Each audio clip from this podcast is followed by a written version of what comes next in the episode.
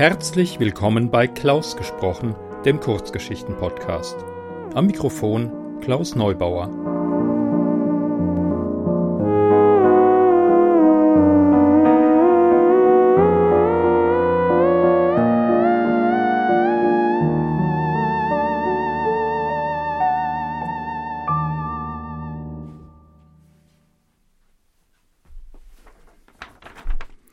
Hallo, ich freue mich, dass ihr meinen Podcast eingeschaltet habt.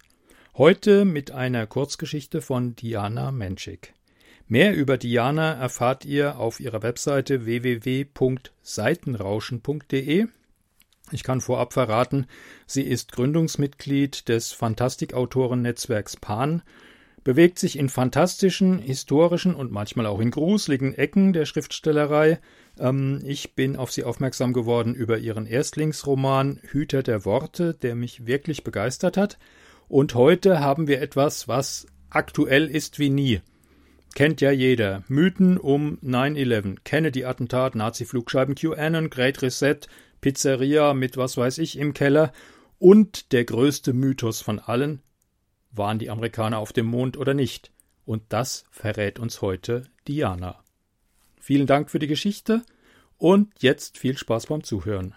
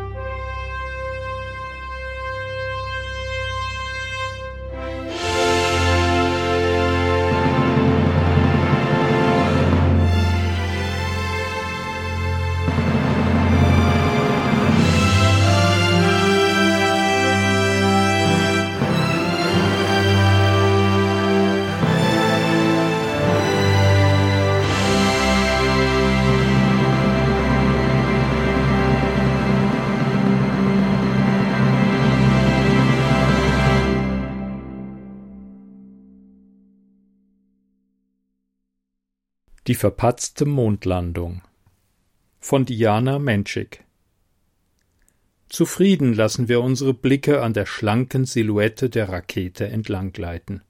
Nur noch ein paar Tage und wir können endlich nach Hause zurück. Hat auch lange genug gedauert, sogar nach unseren Maßstäben. Aber was hilft es zu lamentieren, schließlich sind wir selbst schuld. Während unser Mensch versonnen auf dieses Wunderwerk der Technik starrt, lehnen wir uns bequemer gegen seine Ohrmuschel und gönnen unseren Gedanken diesen nostalgischen Moment, zu jenem verhängnisvollen Tag zurückzukehren. Wie jung und unerfahren wir gewesen sind. Wir haben unserem Entdeckerdrang viel zu weit nachgegeben, sogar im wörtlichen Sinne, also was die Entfernung anbelangt, und so hat es uns in die unendlichen Weiten des Weltraums hinausgetrieben. Dann ist zu unserer Tollkühnheit noch Pech gekommen. Ein dummer Meteoriteneinschlag, der uns auf der Erde stranden lässt. Dort stellen wir schnell fest, dass es nur eine Möglichkeit gibt. Eine vorhandene, aber höchst unfähige Spezies, die wir Mensch nennen, auf einen vernünftigen Stand zu entwickeln. Die Alternative wäre gewesen, bis zum Ende unserer Existenz hier festzuhängen.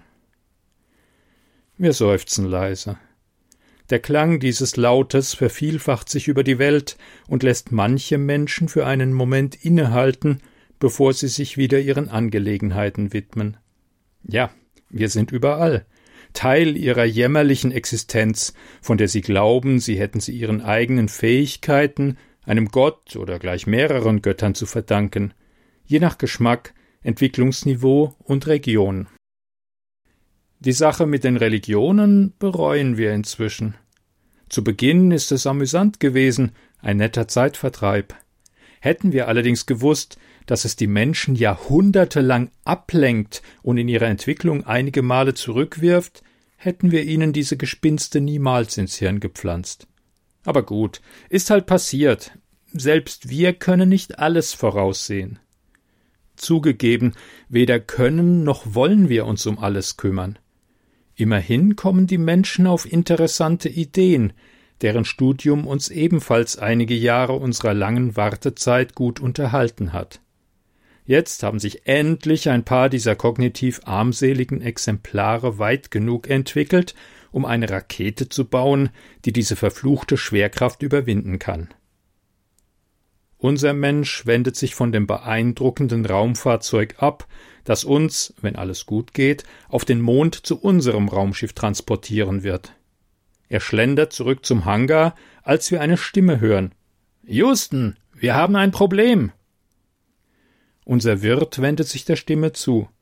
Wir führen rasch einen neuronalen Kurzschluss seines Sehnervs aus und erblicken zwei Männer, die über eine geöffnete Klappe gebeugt seitlich der Rakete stehen und sich ratlos ansehen. Wir bleiben mit dem Sehnerv verbunden, entscheiden uns aber sonst, die Dinge erst einmal laufen zu lassen. Unser Wirt ist ein ausgesprochen pfiffiges Exemplar, seine eigenen Ideen manchmal unerwartet nützlich. Er geht zu seinen beiden Kollegen, schaut in die Klappe und blickt auf ein Gewirr von bunten Kabeln, aus dem ein paar lose Enden emporstechen. Was gibt es? fragt unser Wirt. Her, einer der beiden Techniker wedelt mit einem Blatt Papier, das wir als den Schaltplan erkennen, den wir angefertigt haben. Irgendwas stimmt da nicht. Die Stromstärke ist viel zu hoch. Unser Wirt nimmt den Plan an sich und vergleicht die Zeichnungen mit den Kabeln und Verbindungen. Sein Kopf fliegt auf und nieder. Wir folgen ihm interessiert und mischen uns weiterhin nicht ein. Nach fast zwei Millionen Jahren der Warterei können wir es uns leisten, einen Menschen mal ein paar Augenblicke selbst denken zu lassen. Obwohl wir nur zu gut wissen, dass es zu nichts führen wird.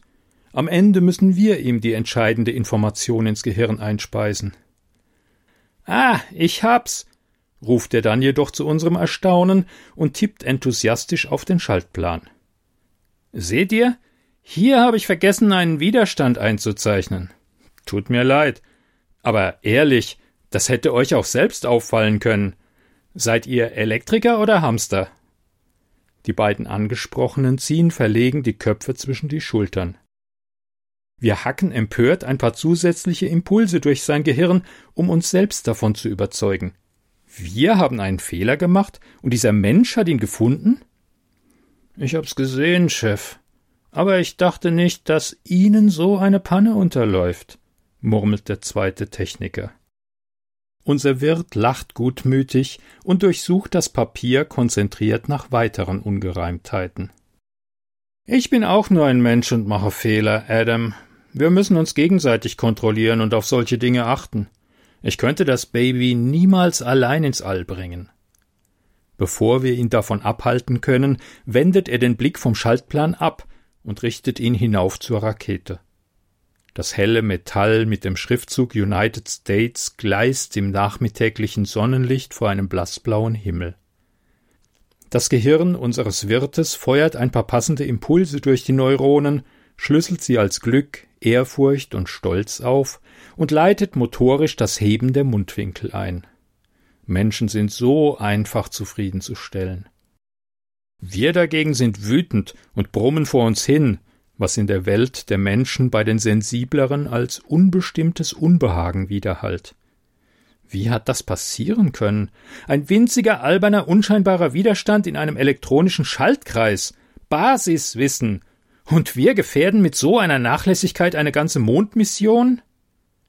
Wir senden eine Botschaft aus und entschließen uns dazu, weitere Wirte, auch in den unteren Rängen der Techniker, ja sogar ein paar Reinigungsfrauen zu besetzen. Weibchen sind schwieriger für uns zu kontrollieren. Sie sind in der Regel kognitiv höher entwickelt und können unsere Impulse viel besser umsetzen. Aber sie reagieren leider auch sensibler und halten sich häufig mit der Frage auf, warum sie ausgerechnet auf diesen oder jenen Gedanken gekommen sind. Weshalb wir die tumberen Männchen bevorzugen, was uns vermutlich ein paar tausend Jahre Entwicklungsverzögerung eingebracht hat. Aber das ist inzwischen nicht mehr zu ändern. Die weit größeren Zeitverluste hat die Neigung der Spezies mit sich gebracht, sich immer wieder unter Zuhilfenahme verschiedener Anlässe die Köpfe einzuschlagen.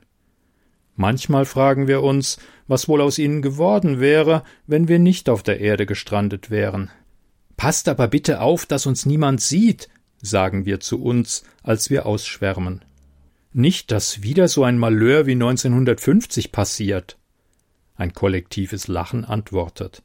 Wo ist das Problem? Wir müssen uns schließlich auch ernähren und sehen, wo wir bleiben. Schon gut, aber es nützt uns nichts, wenn wir satt sind.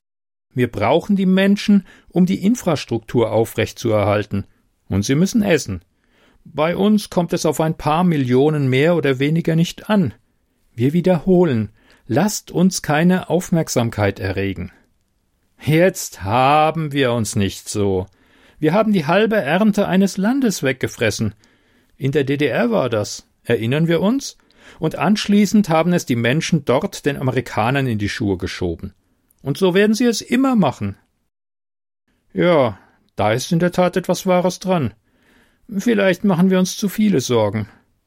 Wir sind so mit uns selbst beschäftigt, dass wir gar nicht bemerken, wie unser Wirt das Gelände verlässt und sich auf seinen Feierabend vorbereitet. Soll er.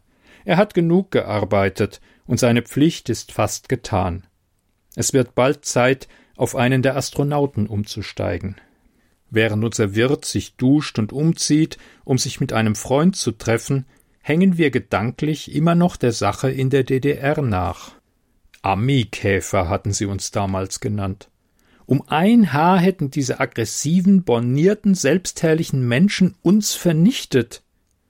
Zum Glück sind wir in der Auswahl der Wirte nach tausenden Jahren Übung schnell und umsichtig und haben das Schlimmste verhindern können. Vielmehr hat uns erstaunt, dass ein paar Menschen so schlau gewesen sind, den Zusammenhang zu unseren Flugversuchen von 1943 herzustellen. Damals sind wir von einem Flugzeug aus über Rheinland-Pfalz ausgeschwärmt. Man hat unsere Invasion den Briten zugeschoben. Oder so. Wir haben das nicht genau verfolgt. Ihre gegenseitigen Beschuldigungen haben uns nicht interessiert. Wir sind mehr mit der glücklichen Tatsache beschäftigt gewesen, dass diese Menschen endlich entscheidende Fortschritte in den Flugtechnologien erzielt haben. Aber diese Schuldzuweisungen lenken sie vom Wesentlichen ab, von unserer Existenz, und das ist besser so. Denn wenn eines schlimmer ist, als für den Rest unserer Tage auf diesem fürchterlichen Planeten festzuhängen, Wer kommt auf die Idee, Sauerstoff zu atmen und auf Basis von Kohlenstoffen zu existieren? Dann unsere Entdeckung. Trotz unserer haushohen intellektuellen und moralischen Überlegenheit haben wir gegen die brachiale Gewalt eines Menschen keine Chance. Millionenfach haben wir das zu spüren bekommen. Ah, wir werden nostalgisch. Das kommt davon, dass unser Aufenthalt auf Erden bald zu Ende ist. Jean, ewig nicht mehr gesehen. Grüß dich, Houston. Jean erhebt sich und schüttelt unserem Wirt die Hand, so freudestrahlend, dass uns im Inneren seines Gehörganges das Dauerfeuer seiner Synapsen um unsere nicht vorhandenen Ohren fliegt. Ein Fremder neben Jean steht ebenfalls auf und begrüßt unseren Menschen. Wir stutzen. Der Typ sieht auf Anhieb interessant aus, und es ist uns ein Rätsel, warum er uns als Wirt bisher entgangen ist. Darf ich vorstellen? Jean zeigt auf ihn. Tim Leary, Psychologe. Wir haben uns gerade über ein paar Ideen unterhalten. Aha. Worum geht's? Unser Wirt setzt sich und bestellt ein Bier. Star Trek. Was sonst? Jean lacht und isst ein paar Chips aus seiner kleinen Tüte. Tim hat mir von einem ausgesprochen interessanten Gedanken erzählt. Von einer kollektiven Entität, die sich entwickelt, indem sie andere Spezies vereinnahmt. Bitte was? Uns stockt für einen Augenblick unser Betriebssystem. Unser Wirt und wir sind uns einmal ausnahmsweise einig. Wie kann ein Mensch auf so eine Idee kommen? Binnen Sekundenbruchteilen zapfen wir Jeans Wissen über diesen Typen aus seinem Gehirn und legen unserem Wirt ein paar passende Worte in den Mund. Auf so einen Quatsch kommt auch nur jemand, der ein paar LSD-Trips zu viel genossen hat, was? Sollten Sie nicht eigentlich im Gefängnis sitzen? Er hebt jovial die Augenbrauen und prostet seinen Gesprächspartnern mit dem Bierglas zu. Jean wirft ihm einen reumütigen Blick zu. Vielleicht hast du recht, aber woher weißt du das? Unser Wirt zuckt mit den Schultern. Ich habe Learys Bücher gelesen. Schon interessant, aber nicht mein Fokus. Würden Sie die Sache mit dem Gefängnis bitte für sich behalten? bittet Tim mit leiser Stimme. Er wirkt ganz ruhig, doch sein Blick ist ein wenig irre. Verdammt, wir müssen an den Kerl ran. Jeans Wissen über ihn reicht nicht. Außerdem beginnt Jean gerade, diese Idee weiterzuentwickeln, denkt sich eigenständig Möglichkeiten zum Wissensaustausch des Kollektivs aus. Ein kollektives Bewusstsein? Moment, wie nennt er das? Äh, Hivegeist? Geht's noch? Wird Zeit einzuschreiten, bevor die ganze Sache außer Kontrolle gerät. Wir nähern uns. Eigentlich sind wir gerade auf Nahrungssuche gewesen, daher können wir den Chipskrümeln nicht widerstehen, nur schnell ein kleiner Happen im Vorbeigehen und Tonk. Die Wucht des Schlages macht uns schwindelig, und wir zucken sekundenlang vor Schmerz, der in all unseren Sinnen widerhallt. Unser Wirt bohrt den kleinen Finger ins Ohr und kratzt sich, aber natürlich kann er uns nicht erreichen, da wir uns viel zu weit innen eingenistet haben. Wieder so ein kleiner schwarzer Käfer. Jean schnippt das tote Insekt vom Tisch. Ich hab das Gefühl, die Viecher sind diesen Sommer überall. Er schüttelt sich angewidert. Ach egal. Angenommen, diese kollektive Entität hätte auch ein gemeinsames Bewusstsein. Gäbe es trotzdem eine Führung? Eine übergeordnete Instanz? fragt Jean an Tim gerichtet. Eine Königin wie in einem Bienenschwarm? Vielleicht, vielleicht auch nicht. Tim lächelt. Ich bin nur der Ideengeber. Es ist deine Aufgabe, das für deine Fernsehserie auszuarbeiten, oder? Nur zu gern. Jeans Augen glänzen. Nur zu gern. Ah, ich hoffe, dass ich irgendwann die Zeit dazu finde. Wir haben nur noch zwei Tage auf diesem Planeten. So spannend sind die Gedanken dieses Tim auch wieder nicht. Viel dringender sollten wir uns auf unseren Aufbruch vorbereiten. Vor allem sollten wir schon einmal damit beginnen, Informationen und Gedanken zu verbreiten, dass wir gar nicht zum Mond fliegen, sondern alles ein großer Fake ist. Ja, Zweifel säen, das klingt gut. So können wir vermeiden, dass uns allzu bald jemand folgt. Wir können es kaum glauben, aber wir sind endlich, endlich unterwegs. Nach all diesen Fehlschlägen mit den Russen, den Tieren, den unbemannten Flügen hat es dieses Mal geklappt und läuft nach Plan. In kurzer Zeit werden wir auf dem Mond landen, unsere Wirte verlassen, unser eigenes Raumschiff besteigen und nach Hause fliegen. Endlich, endlich, endlich. Wir freuen uns schon auf die Reaktionen der anderen. Unser Wirt wirft einen letzten langen Blick aus dem Fenster des Raumschiffs. Ihm schwirren eine Menge sinnloser, pathetischer Formulierungen durch den Kopf. Das reizt mich.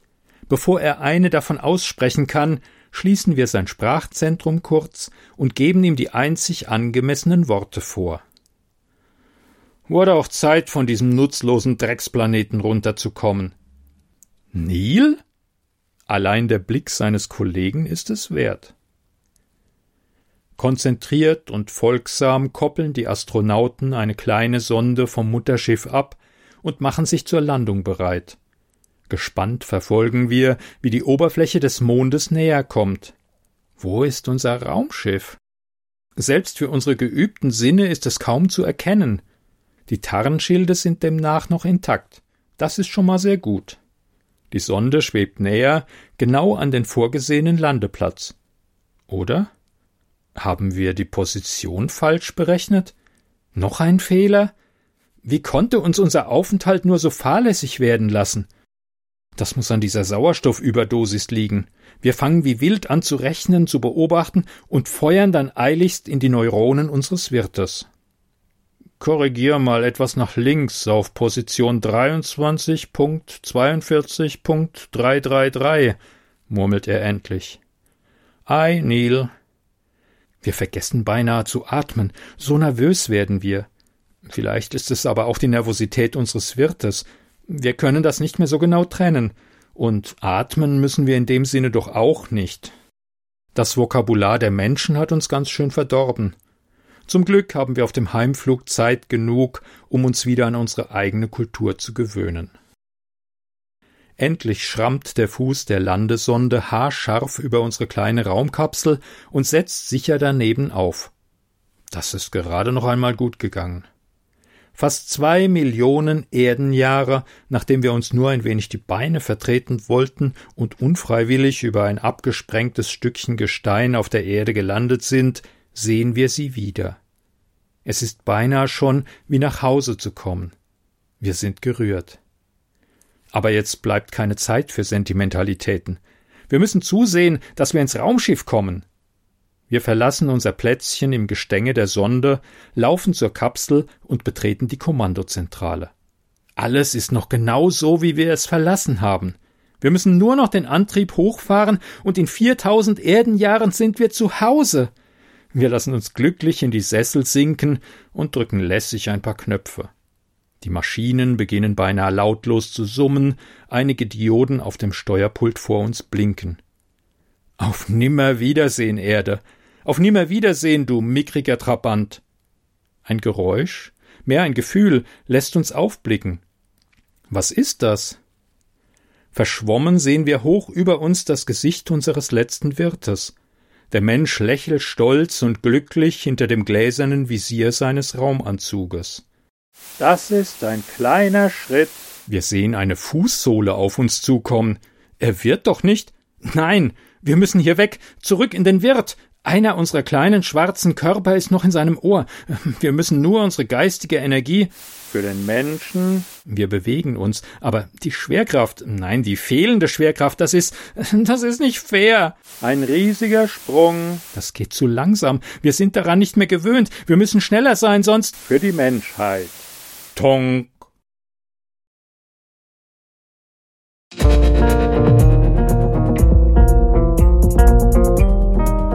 Sie hörten Die verpatzte Mondlandung von Diana Menschik, gelesen von Klaus Neubauer.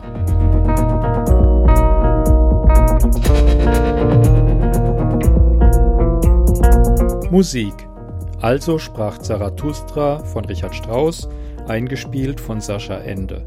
Bright Tenement Skyline von John Bartman. Podcast Intro von Lawrence Owen. Vielen Dank.